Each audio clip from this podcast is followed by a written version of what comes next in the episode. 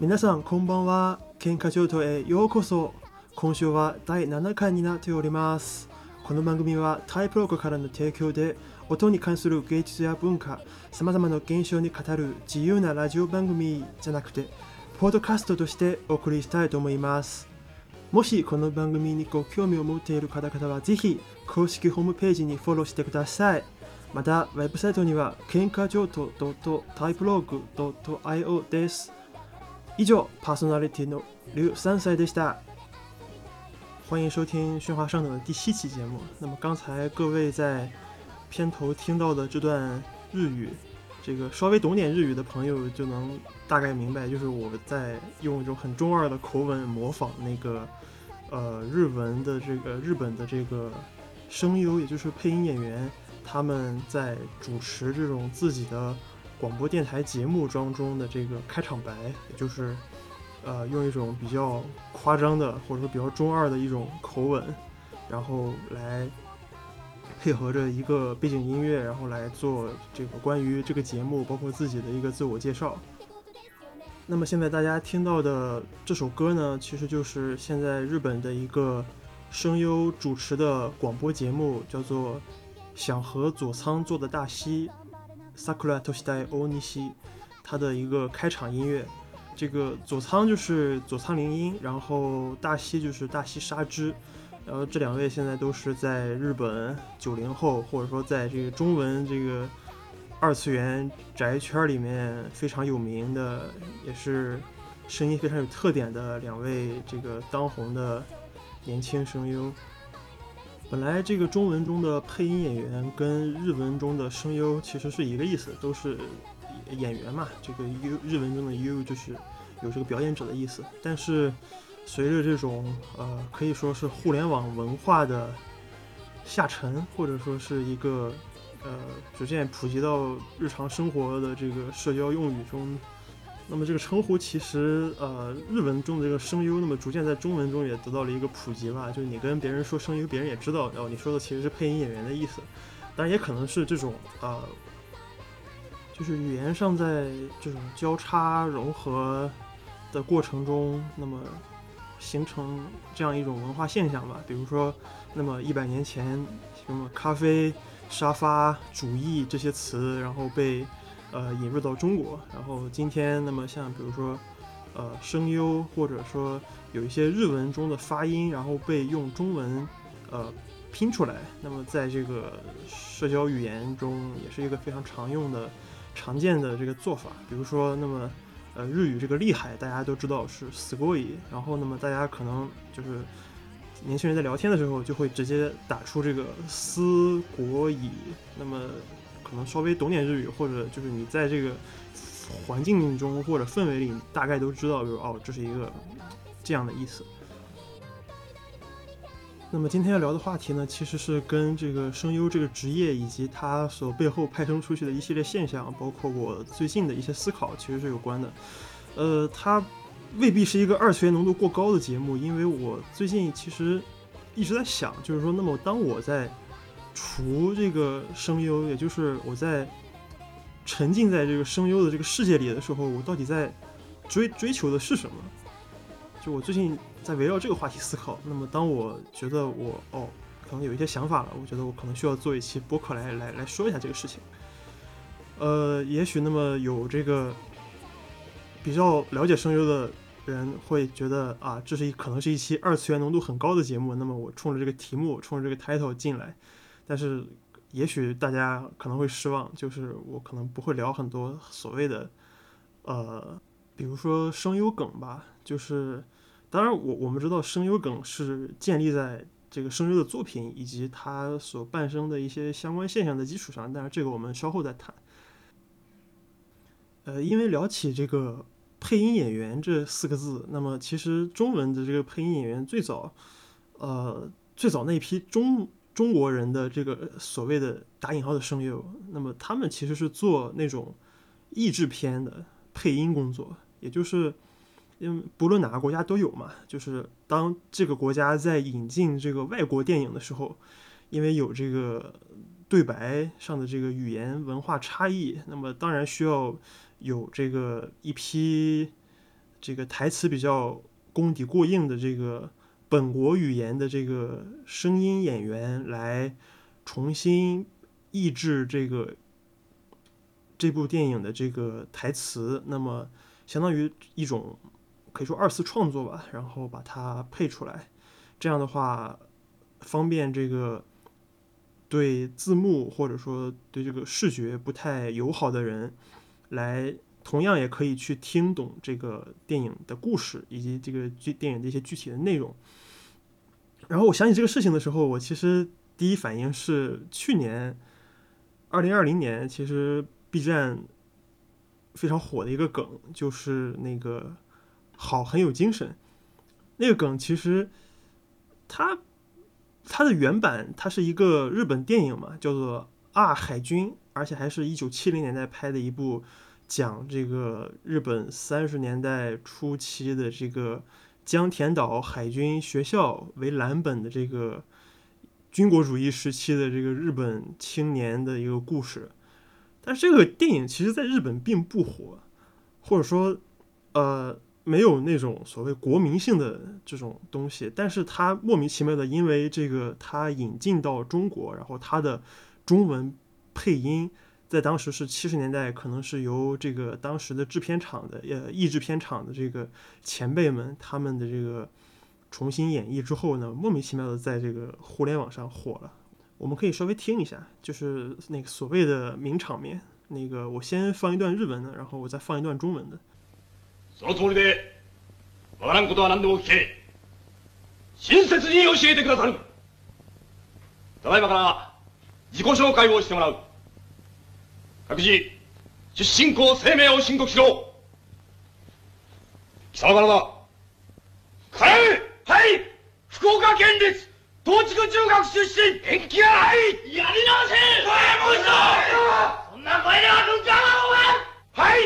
福岡県立東筑中学出身田村英吉よし次東京府立第一中学出身片山慎太郎，よし，気合がかかっとる。然后我们听一下中配版。我是四年级学生曾夏夏士，是来见过你们的。我们高年级学生 是你们最好的老大哥。你们有不懂的事，可以问我们，我们会亲切的告诉你们。现在，请大家做自我介绍，每人把自己原来的学校姓名介绍一下。从你那儿开始。是，福冈县县立东都中学学生。没有劲儿，根本听不见。听不见。再说一遍。出来，出来，出来！小事还想看军舰？是，福冈县县立东都中学学生，听尊应聘。好，下一个。东京府府立第一中学，天山新太郎，好，很有精神。这个就是去年在 B 站鬼畜区一度非常火的，甚至火到出圈的这么一个梗的一个原始出处。那么它这个配音其实。因为大家知道，就是对译制片的配音，那么我不光要在这个意义上要信达雅，对吧？我要符合那个原版的台词的意思。那么我可能在口型上，我可能要有一定的这个讲究。我我不可能说，那么演员外国的演员讲完一句台词闭口了，然后我这个台词还在说，所以他可能会针对这个呃口型去做一些语速、语气，还有这个台词本身的一个调整，所以就会有这个大家听到的。刚才听到这个所谓空耳，空耳呢，就是日文叫“索拉咪咪”，就是说你会把一个词儿，呃，去意会的听成另外一个词儿。比如说刚才他说这个，呃，人名嘛，他们他们说自己报人名，然后呢，这个第一个人名就是被空耳成了这个天尊杨戬，但其实他听起来很像，但是其实这个人叫做呃田村英吉，叫做 Tamura H，然后呃是这样的发音。那么他因为他很就是最后他用这个呃翻译的这个腔调念出来之后，在今天那么通过这种互联网不断秘密的这个效应，就变成了一个天尊杨戬。然后第二个学生就是他叫卡塔亚马新太郎嘛，然后片山新太信太郎，然后他用那个非常非常中气十足的那个腔调喊出来，然后就会就有那个 B 站就刷弹幕嘛，就天山新太郎新泰罗，就是泰罗奥特曼那个泰罗，所以这种呃弹幕文化加上这个空耳，然后就为这种为这种鬼畜创造了一个这种咪咪或者说一个笑点。这也是这种梗能够在互联网上快速流传的一个非常重要的原因。呃，那么这个梗跟我们今天要讲的声优有什么关系呢？就是我们会发现，呃，尽管声优这个东西在今天成为了一种非常小众的，或者说是一种呃二次元的，姑且可以称作是亚文化吧，因为它毕竟总的来说跟中文语境下的这个娱乐明星其实还是有很大差距的。毕竟，呃，首先，呃，日本和这个中国大陆的这个娱娱乐圈的，呃，咱们叫规模吧，呃，或者说粉丝的这个圈层的这个规模体量本来也不太一样，所以也没法说一概而论。但是他们这个不管是说偶像，或者说呃模特，或者是这种呃图片明星，就是拍专门这个拍写真的这些明星，他们都有个统称嘛，叫 talent，就是 talent。呃，在这个日文可能如果直译的话，就是呃异能人，或者说 gay no。呃，这个范围还是很广的。那么声优其实属于这个 talent 里面比较比较靠后的，因为它跟那些一线的这些呃演员明星，什么长泽雅美啊、新垣结衣这些，那在影响力上肯定是没法比的。但是他们这个活动的范围，就是也依托于这些，包括近近年来比较火的一些动画动动画片，还有游戏、电影这些，然后再加上这个社交媒体和这种。呃，以这个听觉媒介为主体的，不包括这个广播电台等等这些节目为依托。那么他们有这个有自己一个固定的圈子的一个影响力，然后也有他出圈的部分。比如说，呃，这两年那个叫《鬼灭之刃》，然后再往前数的话，就是之前之前的节目里讲到的那个《进击的巨人》，这都是这几年所谓比较出圈的一个产物。呃，另外还有一点就是大家可以注意一下，就是在八十年代之前，其实声优并不是一个很像今天这样一个，呃，大家可以非常出圈的，或者说活动范围非常广泛的，呃，这么一个这么一个职业，就是他们就是一帮这个以声音为靠声音吃饭的演员嘛，然后每天的工作就是在录音棚里录音，然后帮助译制片配音，或者是给动画片。呃，这个配音，那么这个工作其实非常单纯，那么也许会呃有一部分这个所谓广播的这个工作，但是我想这个工作在日本应该在当时应该也不会很多，因为日本的整个的娱乐产业，包括我们现在知道的那些昭和偶像，其实他们大多数最活跃的时期，或者说这个最呃红遍。东东亚、东南亚的这个时期是从七十年代开始的，普遍是从七十年代开始的。然后这个时期同时也是日本这个经济高速发展，然后在七十年代一度超越这个苏联，成为这个世界第二大经济体的这么一个时期。那么在这个时候，当然最优先就是红起来的当然是那些演员和歌手。那声优其实它本身就是一个幕后的职业嘛，那么他就算你火也。在那个时间点也活不到，呃，也也也轮不到他们。然后你更不用说在一直到两千年前后吧，我觉得至少中国的这个呃配音演员都应该是一个体制内或者说半体制内的工作。所以我觉得在八零年代之前吧，你跟一个从事配音工作的人说说你这个职业以后，呃，有可能去。除不光是配这个动画片，不光是配电影，你还有可能会去唱歌，会去会去跳舞，会去主持综艺节目，或者是甚至去演电视剧，这对他们来说是是天方夜谭啊，是是完全想象不到的，或者说完全是另外一个世界的事情。呃，这就又回到了另外一个问题，就是说日本的这种声优热，然后就是所谓的这个 CU boom，这个 boom 就是一个爆炸嘛，就是这个爆炸是从什么时候开始的？呃，第一次声优 boom 大约可以追溯到可能八十年代初期。那么在当时，随着这个日本的这个动画片，包括当时的一些什么宇宙战舰大和号，还有高达、哆啦 A 梦那些动画片，慢慢的有了这个人气，然后它也走出国门之后，成为一个比较有日本代表性的一个作品之后呢，这个作品呃演员声音演员作为这个动画演绎动画的这个代表人物吧，因为他是唯一能够通过声音直接和观众进行沟通的，所以他就在这个时候代替了导演，或者说代替了背后画画的那帮人，然后就承担了这种和观众和这个欣赏者们，或者说和大众媒体去进行交流沟通，去这样的一个角色。那么当时其实还有一个比较有代表性的事儿，就是呃，Touch，也就是棒球英豪，这个我觉得应该有不少人以前小时候都看过，因为我小时候看过。呃，Touch 的这个当时的男女主角声优是呃日高法子和三矢雄二。日高法子现在我觉得现在的这个九九九九几后或者零零后，我觉得应该可能不是很了解，但是八零后可能如果一直关注这个看动画的话，我觉得应该会很熟才对，因为他曾经是个偶像，就是他是个六零后吧，可能是六二年的还是六三年的，我忘了。然后他曾经是个偶像，然后从偶像，然后曾经是这个艺术国东宝事务所，就现在大名鼎鼎的这些长泽雅美，包括上白石萌音这些这些青年的这个当红的日本演员，他们都是东宝的。然后大概是十几岁的时候，从这个偶像艺人转行做了声优，然后也就是去配这个《棒球英豪》这部作品，然后一举成名嘛，从此奠定了在声优界的这个地位。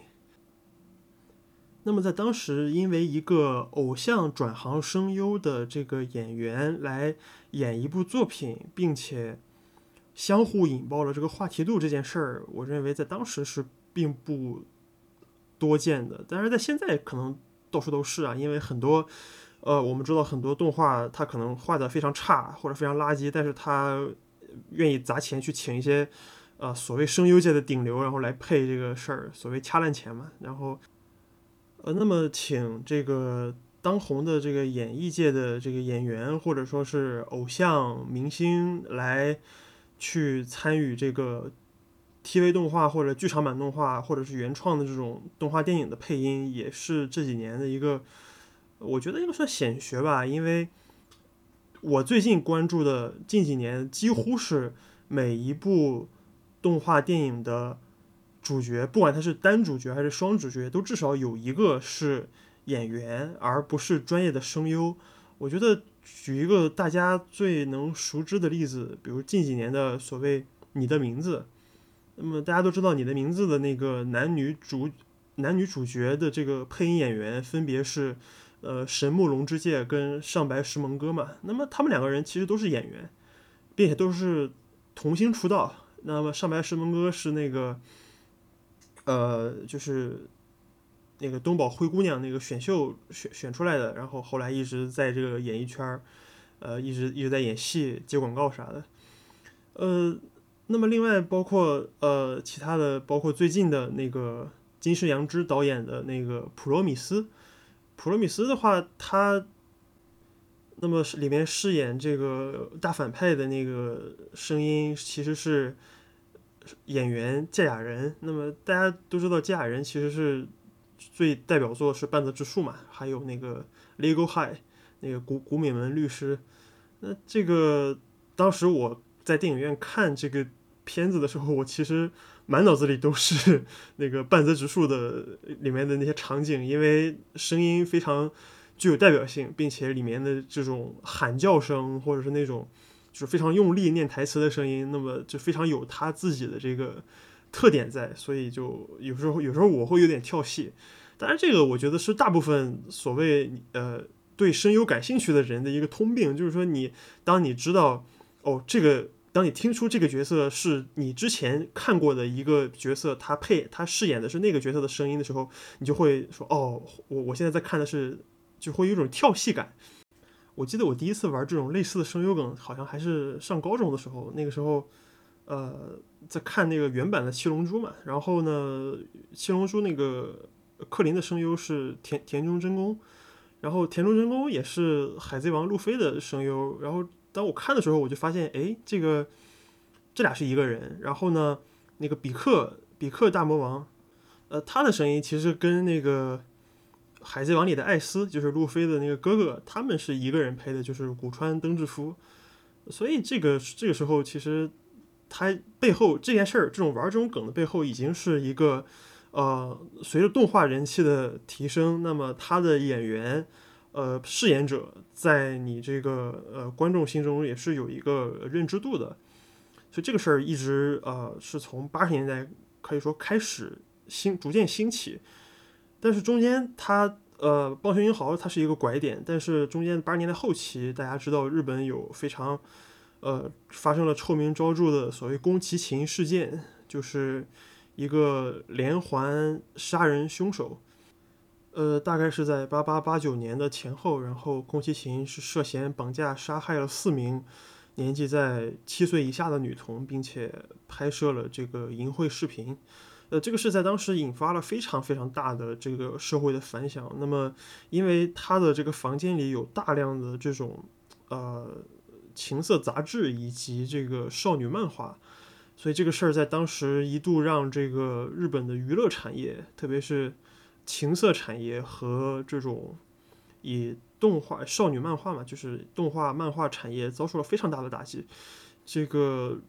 就一度这种负面的形象不亚于在。十几年前，这对中国就是电子游戏，呃，电子海洛因之于中国的电子游戏业界，就它的影响力就是在当时是很大的。然后因也因为这个事件是在，呃，所谓昭和和平成的这么一个分界点嘛，然后日本又在那个时候进入到一个泡沫经济时代，所以在那个时候对整个日本的一个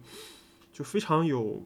可以说是有点悲情吧，这样一个事件，就是说。哦哦，原来我这个昭和和平成这样一个时代的分界点，居然发生了这样一个呃不堪的这么一个事件。关于这一系列事件跟日本的所谓二次元之间的这个关系呢，推荐大家去看一本书，就是大冢英治的这个《御宅族的精神史》，然后副标题是一九八零年代论。呃，在这本书里面，他其实用了很多社会学的方式和观点去聊这个从七十年代末一直到九零年代末后后期的这个以 EVA，也就是《新世纪福音战士》为标志的这个一系列这种呃动画漫画跟这个社会事件之间的一个关系。那么，宫崎勤事件，包括后来的这个奥姆真理教事件，其实也是他所论述的一个重点，因为它确实是一个时代的标志着一个时代的终结，并且和呃这种整个整个的一个社会心理和社会背景有着密不可分的关系。那么，以 EVA 为一个新的标志吧，可以说是在九十年代后期点燃了所谓新一波的一个声优热潮。呃，这个热潮的这种兴起，当然，其实它本质上也跟一个商品经济，也包括作品本身的这种社会现象有着非常非常大的一个关联。因为首先，EVA 是一部非常个人化的，或者就是说导演自身的这种个性或者说风格非常强烈的一部作品。就是说，按照暗夜凶明他自己的原话，就是我我把整个人。整个人格都投射到了这部作品里，那么，呃，更不用说就是这部作品的两位女主角，也就是明日香和凌波丽。那么，在被奉为这个二次元圣经的这样一部作品里面，那么她开破天荒的吧，或者说开天辟地的创造了这种被称为傲娇系的，或者说三无系的这样的一种 kala，就是说人设。那么。他的声优也就是林原惠美和宫村优子，呃，这两位当然是在今天的眼光来看，无无疑已经成为传说了，已经是 legend 级别的人物了。那么在当时呢，因为这种动画片本身的这种强烈的社会现象，导致呃观众对呃角色的热爱，那么必然有一部分会投射到这个演员的演技当中。就包括呃角色，就是主角那个真嗣，还有那个朱勋，也就是呃石田章。那么石田章后来也配了那个我爱罗嘛，《火影忍者》的我爱罗。然后就是这这这是一个呃有一个这样的一个递进的关系，就是说观众们会将对声优的呃热爱和对角色的关联放在一起，然后并且呃彼此进行一种投射，然后这种投射会延续到这个声优。演饰演的后面的作品中，那么更不用说，其实，在今天很多节目中，我们会看到这些年轻的声优会说：“你成为声优的契机是什么？”说啊，很多人说我当年看的那个 EVA，说我受到了某某作品、某某角色里面的这个演技的感染，然后我说我决定要成为一个声优。这个话其实，在今天来看，基本上可以说是一个。类似社交辞令的一个话吧，但是其实，但是你不能说它是假的。其实很多人真的就是受这种影响，然后逐渐的了解这个这个这个行业或者这个职业，然后再去参参与这种职业的学习。就聊到这里，我就忽然想到了一个学术名词吧，就是以前学到那个叙事学的时候，有这么一个概念叫做投影，就是说，呃，可以认为声优是一个。二次元对三次元的一个现实的一个投影，因为，呃，如果解释原本这个投影这个意义的话，比如说，呃，你可以用这个维度这个词儿来近似的类比，比如说对文文学文字来说，那么它的投影是一维的，只有文字；那么对呃画或者对影像来说的话，那么它的这个投影是很多维的，不光有。画面本身的一个长宽高，它的纵深，那么还有声音作为一个辅助，还有它整整个影像组接形成了这种比较复杂的视听语言。那么对声优来说，它这种投影其实也迎合了，呃，这种这种潮流嘛，就是观观众的这个需求吧，或者说，当然我们在今天看，呃，特别是在中国中文语境下，我觉得。我在刷 B 站或者我在刷这个 QQ 群聊的时候，我看到这些呃用户们在谈论声优，在谈论这个偏中或者说偏外，就声优本人的这些呃说的话或者做的事儿，以及他们演的作品的时候，我觉得跟谈论一些偶像明星，我觉得并没有什么区别。就大家都是追星嘛，就是本质是一样的，只不过我我追的这个是一个以声优以以声音为职业的人，然后其他人可能就是比如我普通的饭圈，我可能追的是一些呃呃偶像、模特、明星、演员等等比较身份其他比较有复杂身份的艺人，所以在这个中文语境下，其实就有了呃另外一个。呃，著名的梗吧，或者说也是个名场面，就是我的这这期节目的片头，就是你们这些家伙别老是把角色跟声优关联到一起啊！呃，这话是谁说的呢？这话是一个叫做樱井孝宏的人说的。然后呢，因为那个孝嘛，孝顺的孝，然后因为这个字儿经常容易被看成考试的考，所以就是他在这个中文这个粉丝声优粉丝圈里面，他们就被叫做考哥。然后考哥，然后就这个说这句话的时候，正好是在一个节目里嘛，然后这个节目就就那那张说这句话的时候，那个截图就被变成了一个表情包，也就是所谓的考哥点 JPG，就是呃用来形容或者用来呃讽刺或者反讽这些呃过于将这种对声优的这个呃热爱或者对这种声音的这个迷恋投射到从角色。中投射到这个人身上的这样一种现象，就是他的这个原版的视频是这样的。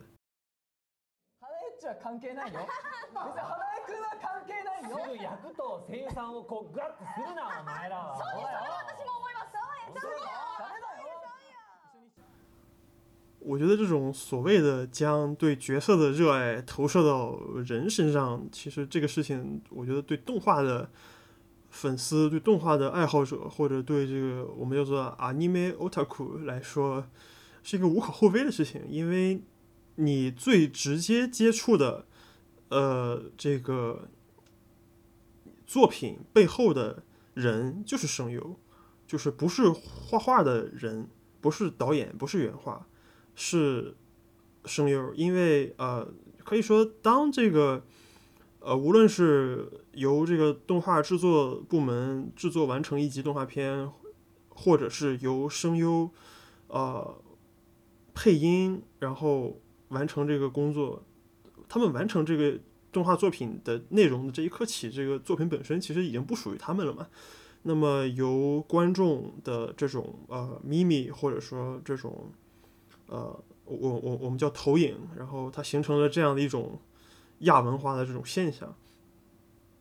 那么不论是说你觉得这个人的声音说很治愈，或者很热血，或者很呃很性感，或者很怎么样的，那么它都是一种一种一种情感的投射嘛。那么这种这种时候，你把这种呃对对对角色的投射，然后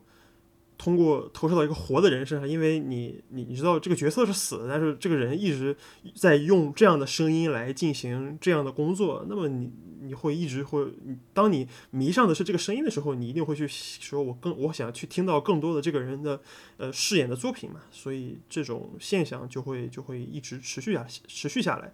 这也是呃在今天就是说随着这种社交网络包括。呃，声优的一个知名度随着动画、漫画以及这种产业的一个提高，呃，他们也开始会去唱歌、唱主题歌，或者是去主主持一些呃综艺节目，或者是去上很多广播节目。这个也是一个在今天日本的一个现状吧。但是这个现状在中国并没有很普及，至少我认为。呃，至少在广播这个层面，我觉得中国不会有哪个声音演员去专门去做广播。呃，也许他们呃，我我知道很多人会去做那个广播剧，这个是广呃，这个我知道。但是广播剧和广播还是两回事儿，就是它呃，相当于是呃，广播它有一些呃实时的东西，包括一些呃新闻类的，包括一些呃这种。是很很商业属性比较强的一些内容，以及呃他们会去接呃聊这个粉丝听众来信，然后会去和粉丝做一些实时的交流。呃，他那当然这种性质其实更接近于我们今天的直播嘛，但是和直播更呃就是频率没有那么高，而且它也不是每次都是有那个声配性，也就是南方后手就是。广播节目偶尔也是会有直播的，但是不是每次都是直播，也大部分时候也是呃录好的，然后每周固定的时间，然后在这个呃固定的频率或者在固定的网站上去去播放。我自己其实也是很久没有听国内的广播节目了，我上一次听可能还是二零一三年前后，那个时候呃上高中，然后每天中午吃午饭的时候会去听。当时青岛交通广播，也就是 FM 八九点七的一个旅行节目，他们是，呃，我记得好像名字叫《给力自助游》，如果没记错的话，当时是固定的，比如说去赞助一些驴友，然后去全国各地或者世界各地旅游，然后每天中午固定十二点钟跟这个 DJ 连线，去聊一聊，说我昨天干了什么之类的。呃，而且当时因为有一个非常有名的事儿，就是有一位青岛人，一个老哥，他骑着自行车，花了半年时间从青岛骑到了巴黎，然后当时也是上了新闻嘛，所以那个时候也每天因为这个事情听这个节目，去跟他去看广播电台跟他连线，说每天去哪儿了。呃，后来这个今年。年初去年年底的时候吧，因为我当时在准备一个现场电子音乐的一个演出作品，然后这个形形式是用了一个呃实时的一个收音机模块，然后所以因为呃为了要把收音机的这个实时的声音去做一些比较呃比较噪音的那种调制信号处理，所以也是趁这个契机又重新回顾了一下这个。现在呃，现在的这种深夜的这个中文中文的这个电台节目，当然其实，呃，不管是在北京还是在其他地方，其实，呃，这个 FM 就是短波通讯，它的频段的这个节目分布大致都是差不多的。比如说，呃，八七点九或者八九点七，那么大致都是一个交通广播的频道。然后九一点五 FM 九一点五一般是一个音乐台，然后还有一些什么九三点六啊、九五点七之类的，然后也是一些跟新闻相关的。然后偶尔你会在晚上半夜十一二点的时候，你拧到一个一百零二点几或者一百零四点几的时候，你可能会去听到一个，呃，就是类似壮阳药广告。当然这个也是传统异能啦，就是比如说那种呃妇科或者男科的那种那种那种广播，那那种接受深夜的这个群众。电话来信的那那那种节目，其实我大概小时候就更早更早，其实一直都有，它一直属于这个呃都市广播文化的一个角落的一个部分。但我想说这个事儿，其实是因为呃我们之日常听的这个广播，其实现在我觉得大部分听广播的人已经不再是那种出租车司机了，因为我觉得很多人。包括出租车司机，他们自己，我认为好像很多人也不再去关注于去听这个呃广播里的这种所谓的路呃路况信息，因为比如说今天中午哪里哪里堵车，或者哪里哪里出了交通事故，这种事情比起广播来，可能那种导航软件，就是打车导航软件，它可能来的更更靠谱一些，或者更更反馈更快一些。呃，更不用说是这个。以声优为，或者说以演员为主的这个白天或者夜间的这种电台电台节目，我觉得在中中文呃广播媒体，我觉得根本是基本上是听不到的嘛，因为这些频段基本上都是由这个当地的这个广电局或者是这个电视台来决定的这种节目的内容。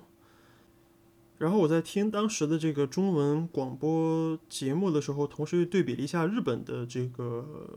电台的这个情况。当然，我之前因为就是我大部分听到的这个跟声优有关的日本的电台节目，其实大部分都是从 B 站上获取的这个信息，因为他们都会呃为了方便这个不懂日语的人嘛，他们会字幕组会去呃。把音源录下来之后，配上一个图，然后用一个视频的形式再配上字幕，这样的话，大家其实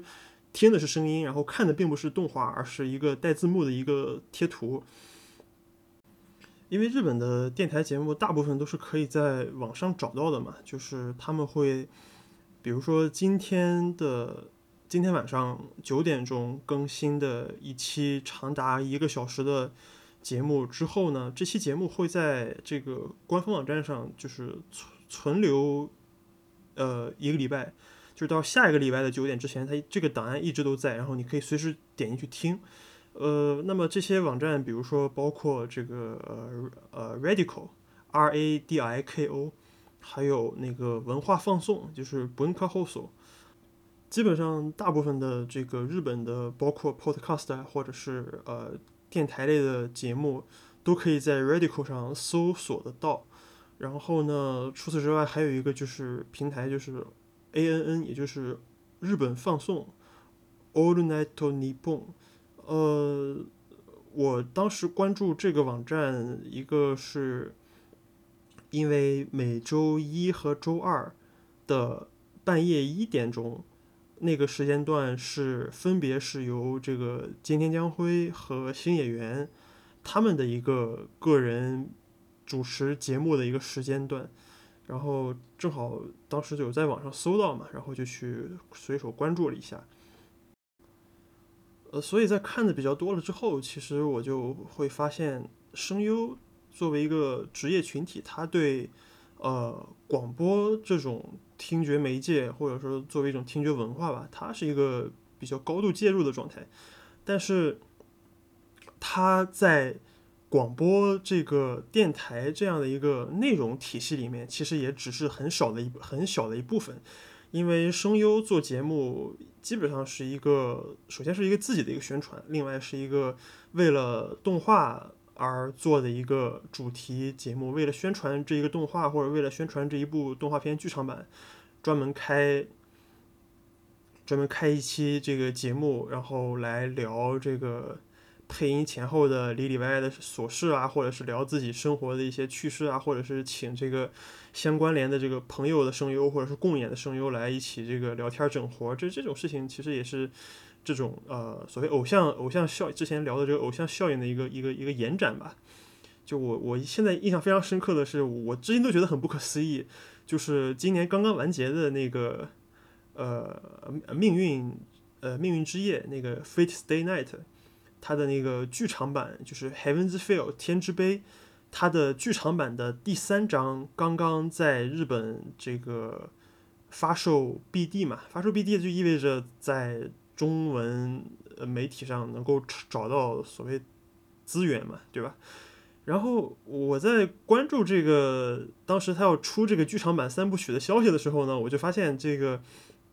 呃饰演小樱就是女主角小樱的这个声优，也就是夏屋泽子西太亚诺里口，呃，她是这个节目专门呃让给他开了一期这个宣传广播，并且这个广播一共做了三个周期，就一个周期是十二次嘛，一周一次，十二次。就是，但是这十二三三部剧场版十二次广播加起来可能有三十六部，可能还多啊，因为中间延延了一年，因为疫情延呃延期上映了。呃，就为了三部剧场版动画，它能这种花三十六个小时去聊这个这部动画，就是去去去宣传它，去去聊它这个咋回事儿咋回事儿，就是我我我我真的觉得非常不可思议，他到底怎么能聊得下来？就是我我真的觉得，而且又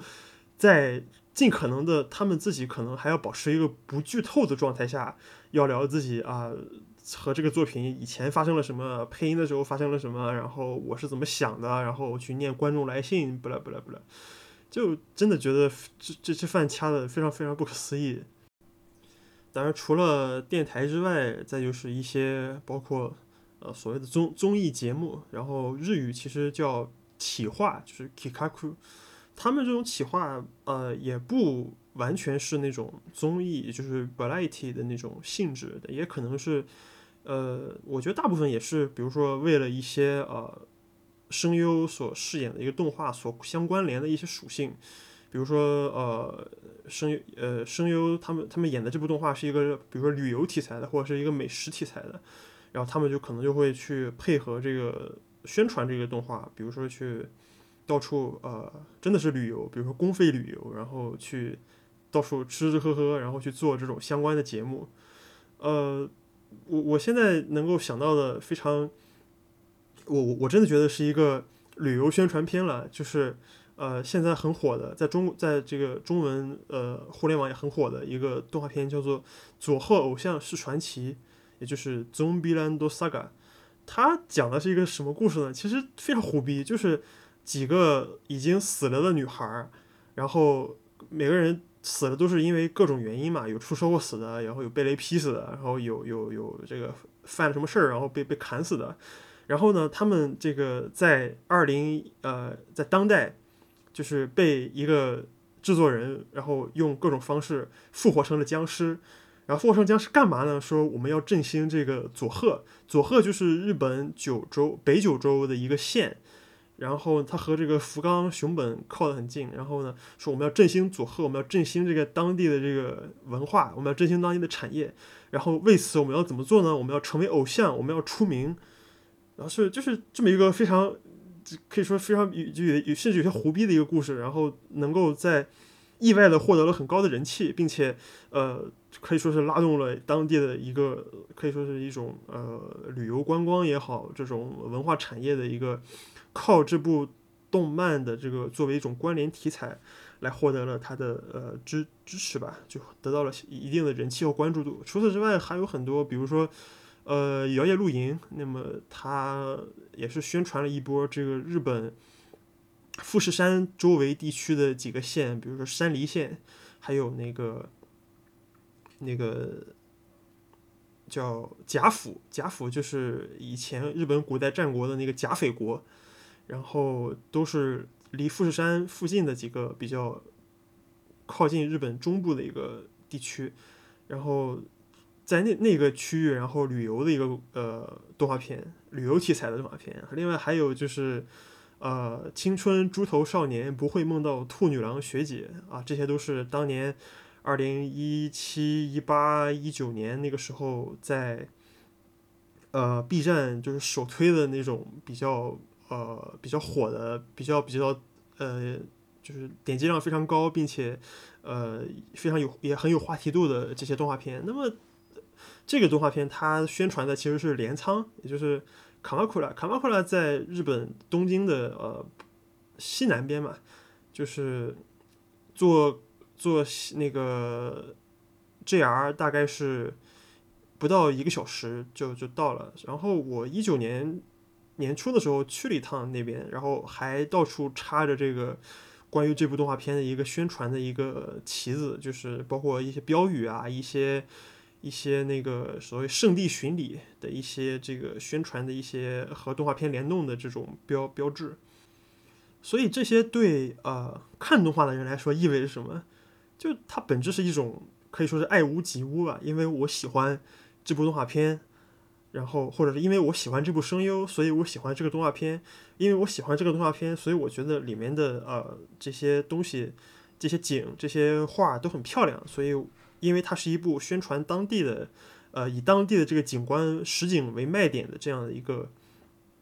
呃，题材的一个企划，所以我会有这个动力去当地看一看，说所谓的圣地巡礼，或者说打破次元壁，我在这个呃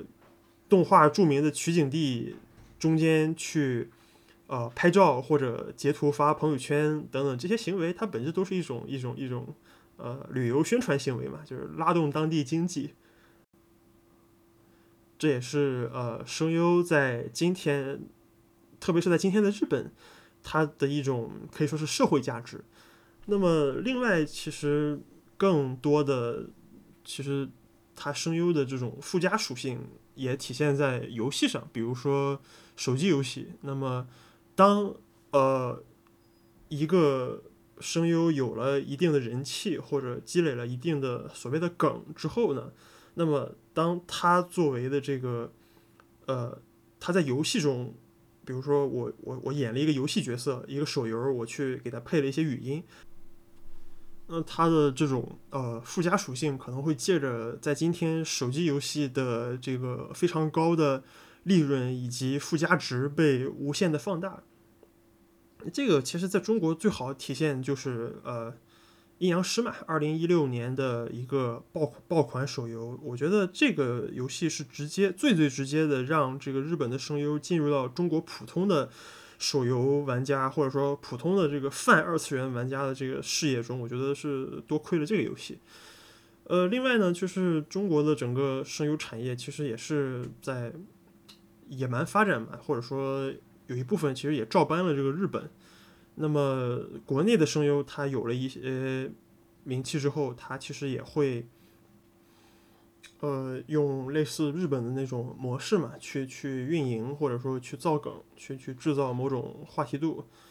那么这个其实比较有有有代表性的就是《恋与制作人》，这个我觉得应该是也是一个爆款作品，因为它非常。它吸引了非常多部分的这个女性女性玩家，呃，女性群体。然后呢，呃，也，而且它后来也推出了这个日文的配音版嘛，我觉得也是有同样的这种商业商业的目的。你看它的，呃，如果感兴趣的听众朋友可以去搜一搜，就是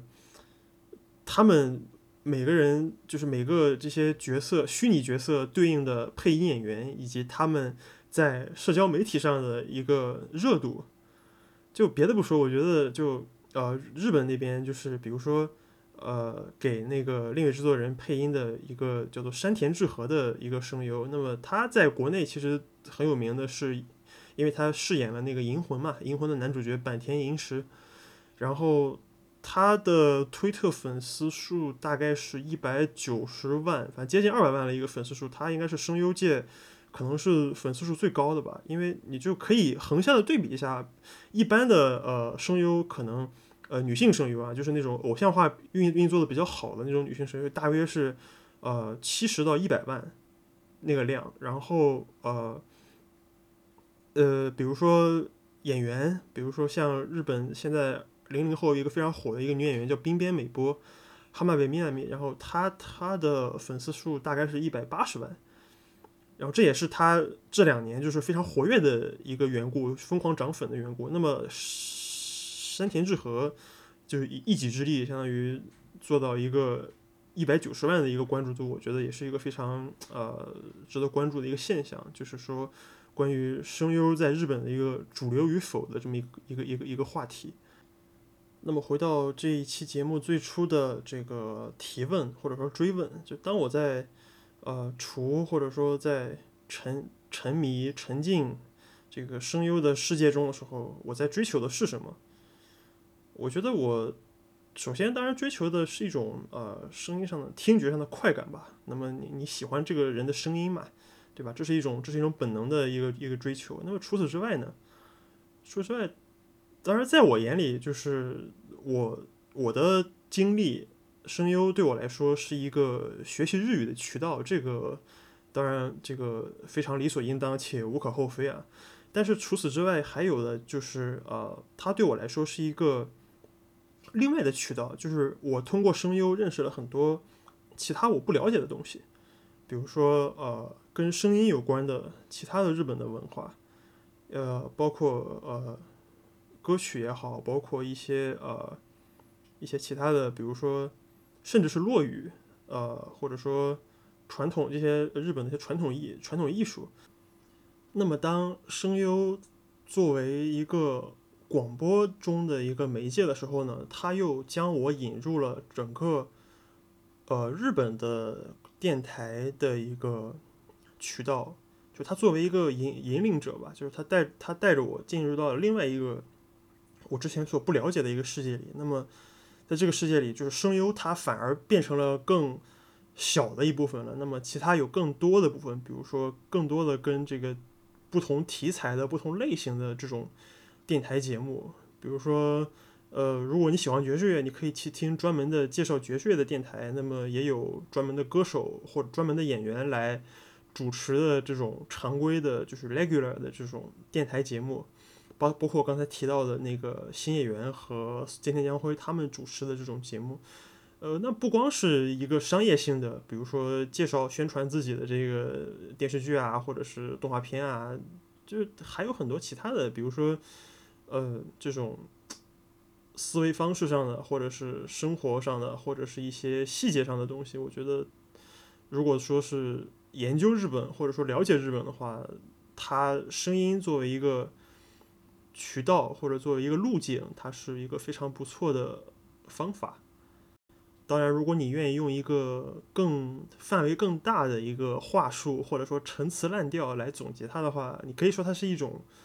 呃去中心化的吧，所谓的或者说去平台化。对，就是当然，它虽然它是建立在一个高度商业的属性上的，但是总的来说还是一个呃，你还处在一个自由的被包围的状态。你可以随时随地的去检索任何你喜欢的东西，可以去追求、去听你你喜欢的东西，然后呃，所有你喜欢的路径，呃，你你喜欢的事物都可以通过它作为一个路径去得到了解，得到一个延展。这是我今天想聊的关于声优的话题。那么感谢收听《喧哗上等》，然后欢迎，如果您喜欢我们的节目，欢迎关注我们的网站 k e n k a j o u t o 点 typelog 点 i o。我们欢迎您关注、转发、订阅并赞助我们的节目，呃，以及关注我们的网站。您的支持也是这个播客生存下去的动力。那么感谢收听，我是刘三菜，我们下期节目再见。